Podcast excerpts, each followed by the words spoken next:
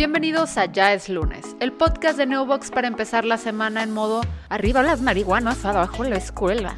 No, Lupe, esto ya se salió de control. No, Joaquín, y aquí viene la peor parte. Ya ni me cuentes, Lupe. Cuéntame, pues, chingada madre. Mañana es 4.20, o sea 20 de abril, la fecha internacional no reconocida del uso de marihuana en el mundo.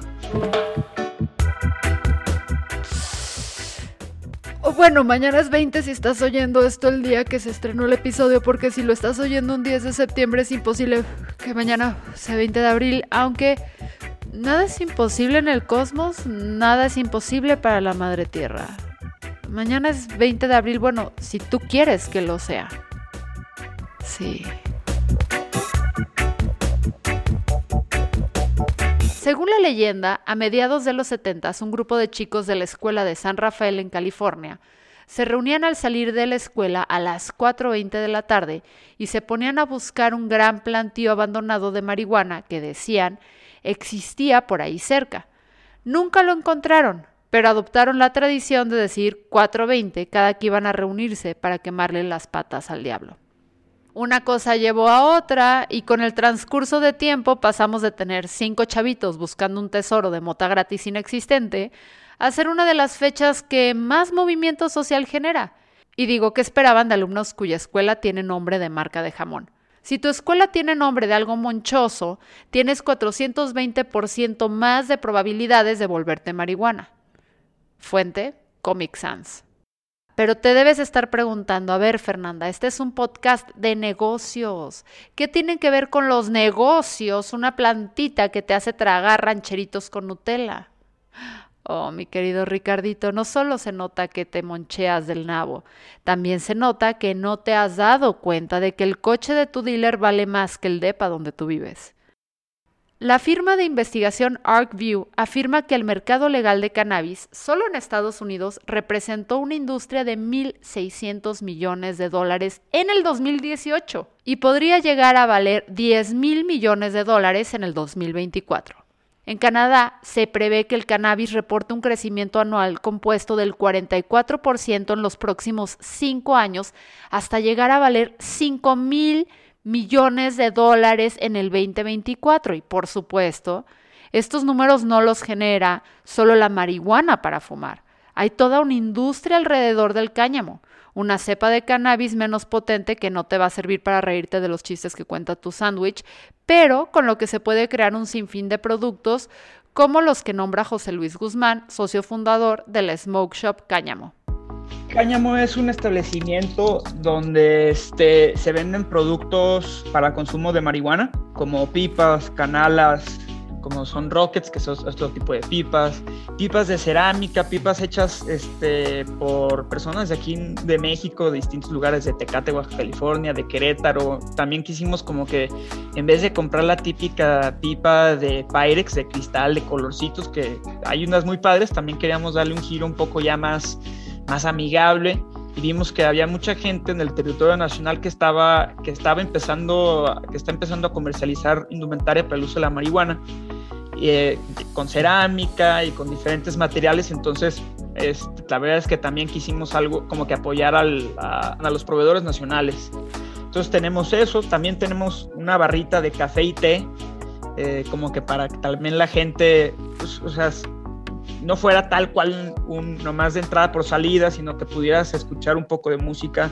Tenemos unos muy buenos libros ahí que pueden leer, internet para que trabajen.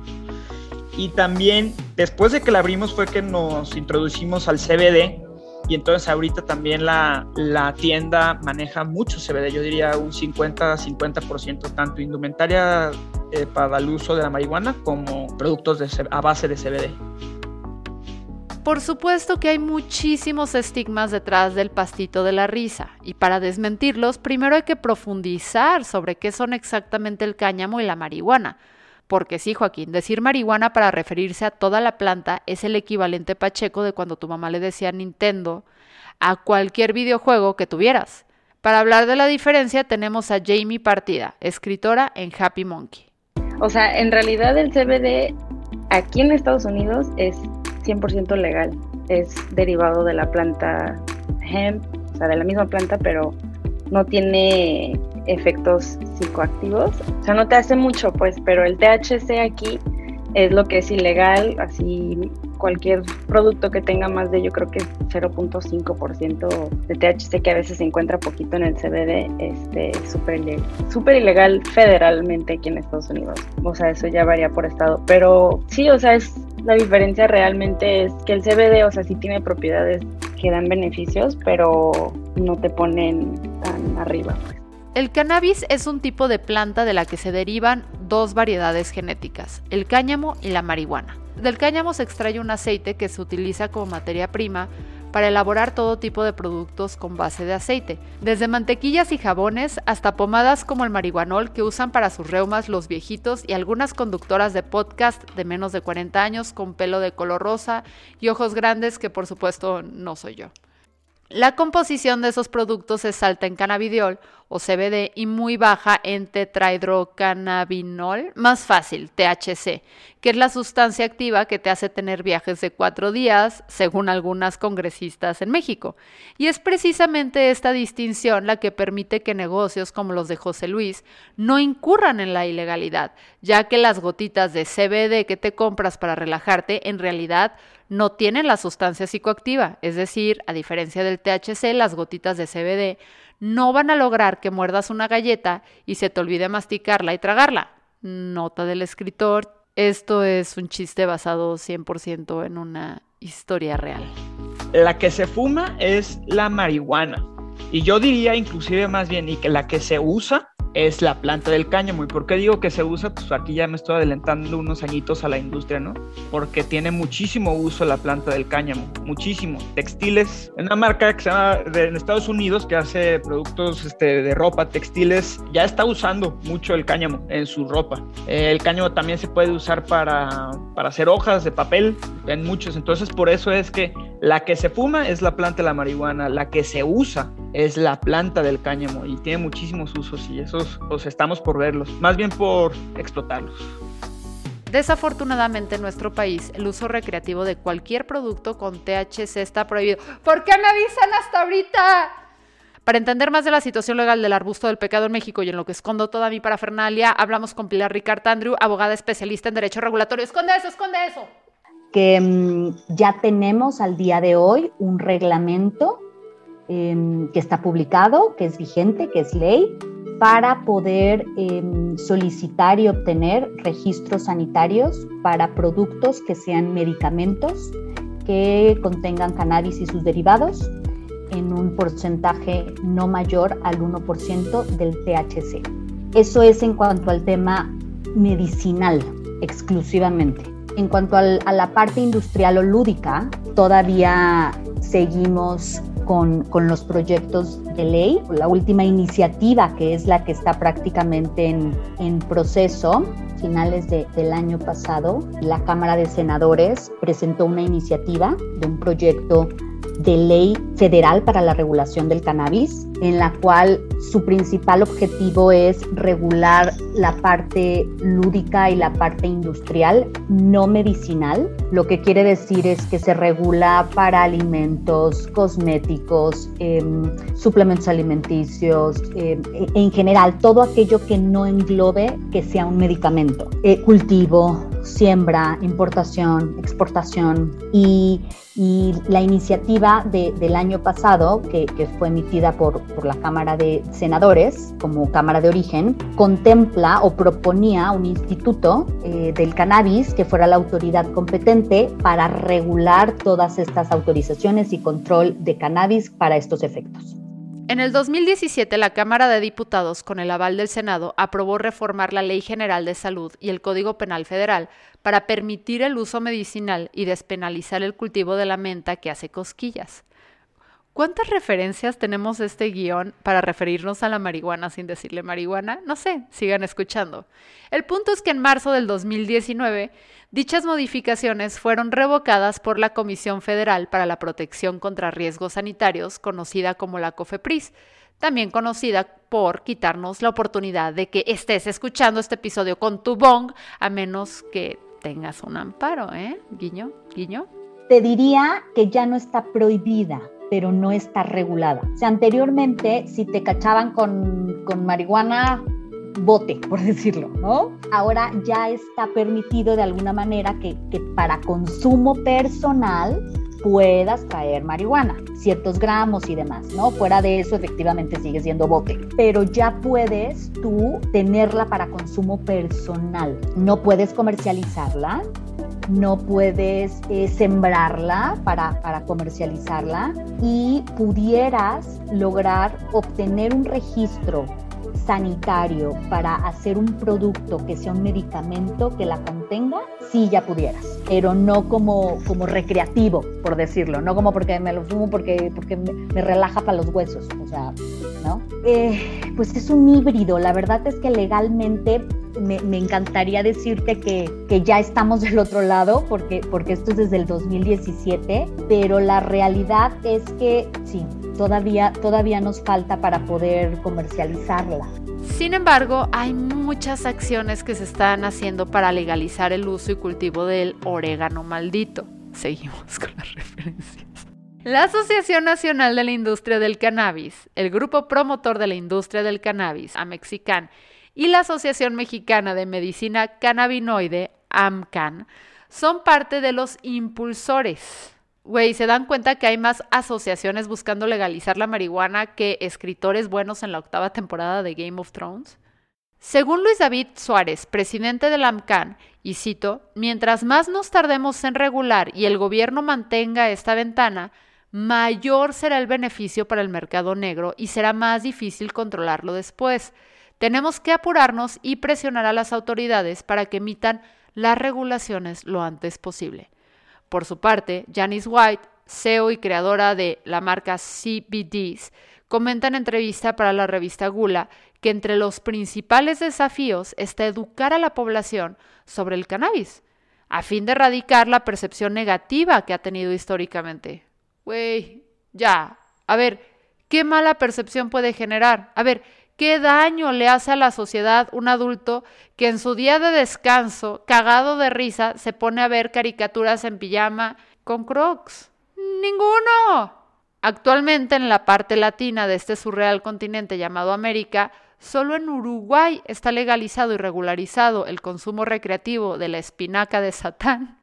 ¿Será acaso porque en Montevideo todo el mundo está vibrando alto? ¿Será que como sociedad no estamos listos para llegar a ese nivel? ¿Será que los Tuluminati no vibran tan alto como ellos creen? ¿Hará falta que su ropa sea más blanca? ¿Que tengan más empleados domésticos sin alta en el IMSS? Nunca lo sabremos.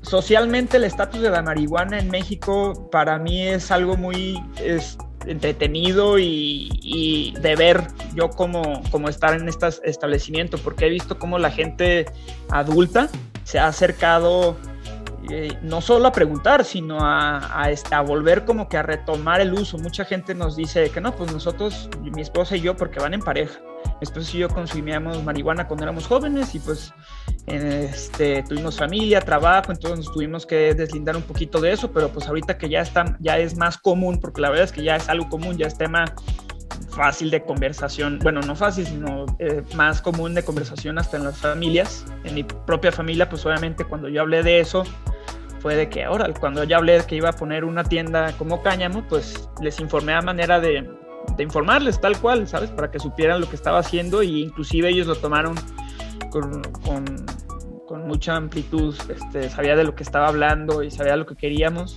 como negocio la gente, eh, al menos en Guadalajara, se está abriendo cada vez más. La verdad es que sí he visto más apertura en el sentido de que le han quitado poquito el tabú, cada vez más el tabú a la, marihuana. Y, y, yo creo que también viene del hecho de que, pues como ya se está regulando y ya están viendo que el gobierno se está poniendo pilas con eso, pues ya, les, ya tienen un poquito más de confianza en el uso de, y en Estados Unidos la cosa en realidad no es tan distinta. O sea, sí, sigue habiendo un estigma aquí, la gente realmente no lo ve como algo que puede beneficiar la sociedad, o sea, lo ven como algo súper mal. En, en muchas áreas, o sea, yo creo que en el sur de, Estados Unidos todavía hay esa mentalidad un poco antigua y piensan así, o sea, no es tan, tan este, liberal como en otros estados, no es tan aceptable, pero por ejemplo aquí en Nueva York yo creo que hay bueno, han dicho que es donde más consumidores de cannabis hay aquí en, en todo Estados Unidos o sea, ya más que en California, más que en cualquier otro estado. Y aquí ya se está cambiando esa, esa, esa imagen del cannabis, que ya no es tanto, o sea, algo malo, sino que algo todo el mundo lo usa y es como cualquier cosa, es como un cigarro, es como vino, lo que sea, no sé. Y a ver, tía Gertrudis, antes de que empieces a decir que queremos acabar con el futuro de México y que dónde están los valores y que esto ya se salió de control, Joaquín, la legalización no es solo para poder inyectarnos cinco marihuanas diarias sin miedo a la policía es necesario tener una reglamentación que, para empezar, evite el riesgo de consumo por menores, así como las tiene el alcohol, los cigarros y las debería tener el chocolate y las Kardashian. ¿eh? Además, son innegables los beneficios que la regulación y la legalización de la pasiflora del chamuco pueden atraer. Los beneficios que considero puede aportar esta regulación, tanto para uso lúdico como medicinal del, cannabis en México, son varios y en distintas categorías. De entrada, definitivamente en el tema económico, tema de impuestos, en el tema de, educación al, al consumidor, de tema cultural. Muchas veces satanizamos aquellos productos que ni siquiera conocemos y que no conocemos sus beneficios y simplemente es, es malo y está prohibido. Y lejos de educarnos y de conocer cuáles son los beneficios, al prohibirlo lo hacemos más atractivo, curiosamente, y, se vuelve en un, en un contrabando de mala información y ahí creo que en muchas ocasiones empieza el tema de, de abusos y adicciones y, y demás, ¿no? Porque, porque justo, justo esta parte de prohibición, cuando cuando se puede regular, cuando se puede sensibilizar cuáles son sus beneficios, para qué sirve, incluso ponerlo en el mercado con, con ciertas especificaciones, con ciertos estándares de calidad, favorece, favorece tanto, tanto al, a la salud del pueblo mexicano como desde la parte de, de educación y de, y de, temas de adicciones, de ver que, que al final tanto puedes optar por irte a la parte a la parte adictiva como, como lo pudiera ser comer demasiado, ¿no? Que, que, que, también es una adicción, como el entender cuáles son los beneficios de poder optar y consumir cannabis en ciertas cantidades y tenerlo incluso desde un punto de vista medicinal o un punto de vista hasta como por, por sentirte relajado, por sentirte en armonía contigo, por decirlo de alguna manera, pero pero de una manera informada. Entonces, creo que para muchos aspectos nos, nos ayudará. Definitivamente el tema de impuestos es, es, importante para nuestro país, el tema de importación y exportación, el tema de cultivo, todo el, el apoyo que se pudiera dar a aquellos eh, ejidatarios que tienen hectáreas y hectáreas, hectáreas y que pudieran empezar también a hacer un cultivo regulado, con buenas prácticas y que se pudiera apoyar a todos esos campesinos también en, tierras fértiles, sería maravilloso. O sea, yo la verdad es que lejos de,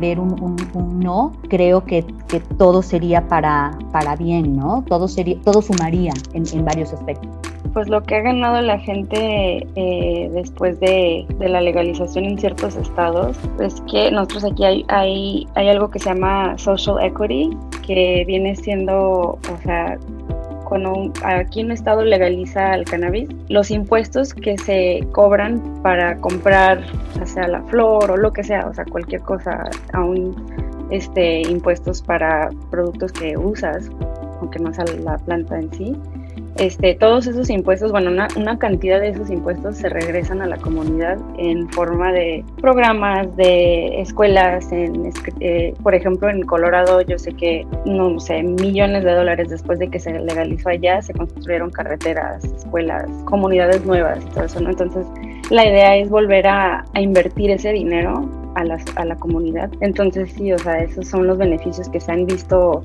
casi inmediatos, porque aquí cuando se legalizó en Nueva York, lo primero que hizo el gobernador fue eh, cancelar todos los, este, pues las cuentas que tenía mucha gente, o bueno, más bien los cargos que han tenido en el pasado con posesión de marihuana, aunque sea por un, churro o lo que sea, una, una, pequeña cantidad, este, pues les ha perjudicado demasiado la vida. Entonces fue una de las cosas que hizo primeramente fue este, cancelar todos esos cargos. Arturo Choa de Abogados Canábicos nos habla de un modelo de negocio que está creciendo en los lugares donde está legalizada la marihuana. Dentro del nuevo proyecto de ley para la regulación del cannabis, ¿qué son los llamados clubes canábicos y para qué van a servir?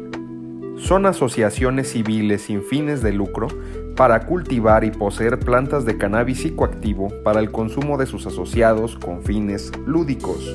Estos clubes canábicos podrán formarse con un mínimo de dos personas y hasta un máximo de 20, siendo obviamente personas mayores de edad.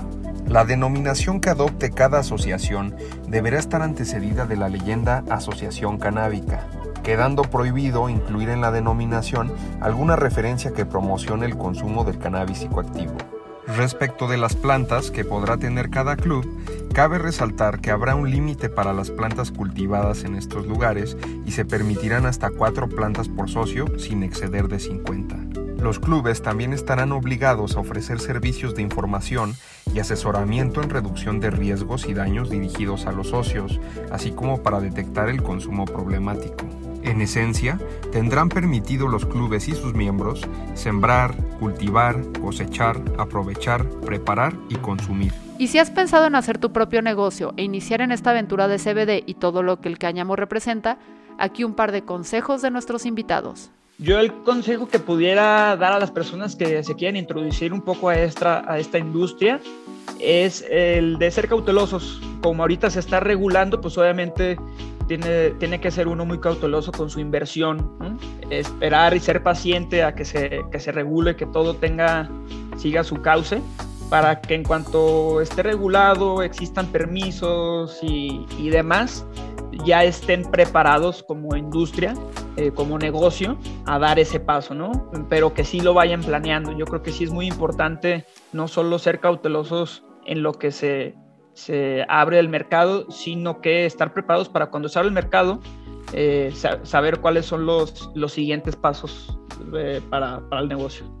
Una que siempre va a ser algo, yo creo que tiene su estigma detrás, o sea, yo creo que siempre tiene algo de no sé si la palabra morboso sea correcta, pero siempre hay algo, ¿no? O sea, es difícil platicarle a tus familiares a veces que trabajas en cannabis o que tienes interés en eso, porque pues como te he dicho, mucha gente aquí todavía lo ve mal. Yo sé que mis familiares, por ejemplo, en México todavía no lo ven súper bien tampoco. Y este, yo creo que eso es un consejo de que va a haber gente que yo creo que no, no lo prueba todavía, pero siempre hay que estar peleando por lo que, pues por lo que es lo que es bueno, o sea, que se legalice para que se pueda minimizar, por lo menos, yo creo, lo, el racismo, o sea, el, la criminalización, que ya no tiene nada que ver, que ya mucha gente lo usa para usos medicinales, usos recreacionales. Pero también para entrar al negocio, pues sí, o sea, se requiere mucho, mucha determinación, porque hay muchos que ya se están metiendo, o sea, hay mucha competencia, y aparte pues seguir motivados. es una industria donde mucha gente, toda la gente con la que te topas, bueno, me ha tocado a mí, todos son alegres, todos son felices y son, son, muy, son gente buena, entonces este, es una buena industria, ya cuando te metes y estás trabajando con gente que está en esto, o sea, te das cuenta que es algo diferente, no es como trabajar en tecnología o en marketing o cualquier otra cosa, es un, poco diferente la verdad. Y pues está bien, está chido, me gusta para aquellos que les interese em, empezar a incursionar en la materia de cannabis o en productos que, contengan derivados del cannabis, es súper importante que estén bien asesorados, definitivamente. Es al final del día un ingrediente que, se consume, que, que, puede llegar a ser dañino y puede llegar a tener afectaciones a la salud si no, es, si no se tienen los conocimientos tanto legales como químicos, como técnicos necesarios. No es tan, tan sencillo como siembro esto aquí ya. Sí les recomiendo tener muchísima mm, congruencia con el tema. Es una materia seria, es una materia que al final del día estamos queriendo sensibilizar los beneficios que tiene y definitivamente el estar bien asesorados es, es indispensable para poder vender, un, hacer un buen producto, vender un buen producto y tener éxito en esta materia. Eh, de lo contrario, pues como cualquier otro, ¿no? Eh, a lo mejor lanzas, estás poco tiempo en el mercado y al final del día sale una alerta sanitaria, eh, no cumples con las buenas prácticas, te decomisan, cárcel. Es, es, es complejo y por la materia que engloba, definitivamente al no ser solo un alimento o al no ser algo tan, tan de uso convencional, sí es muy importante que se esté bien asesorado. Como podemos ver, el futuro de la marihuana en México aún está en proceso de crecer. Si todo sale bien y los astros y Walter Mercado Pacheco nos ayudan, a finales de este 2021, el humo de la incertidumbre, que no es tan divertido, ya debería disiparse un poco y el panorama de la legalización ya debería estar en la parte chida del viaje. Güey, ¿se imaginan a Walter Mercado Pacheco? Así como de... Tauro. Ay, mira qué brillosa está mi bata. Producción. Tráiganme unos chocorroles y una fanta. sí que estaba así. Sagitario. Mi nombre es Fernanda Dudet y esto es Ya es lunes. El podcast de Neobox, la empresa número uno de hosting en México. Y nos vemos hasta el próximo toque. Chao. En Newbox, como promoción especial por el 420, bajamos el precio de nuestros planes hosting, BPS y otros productos a solo 420 pesos mexicanos, solo por tiempo limitado.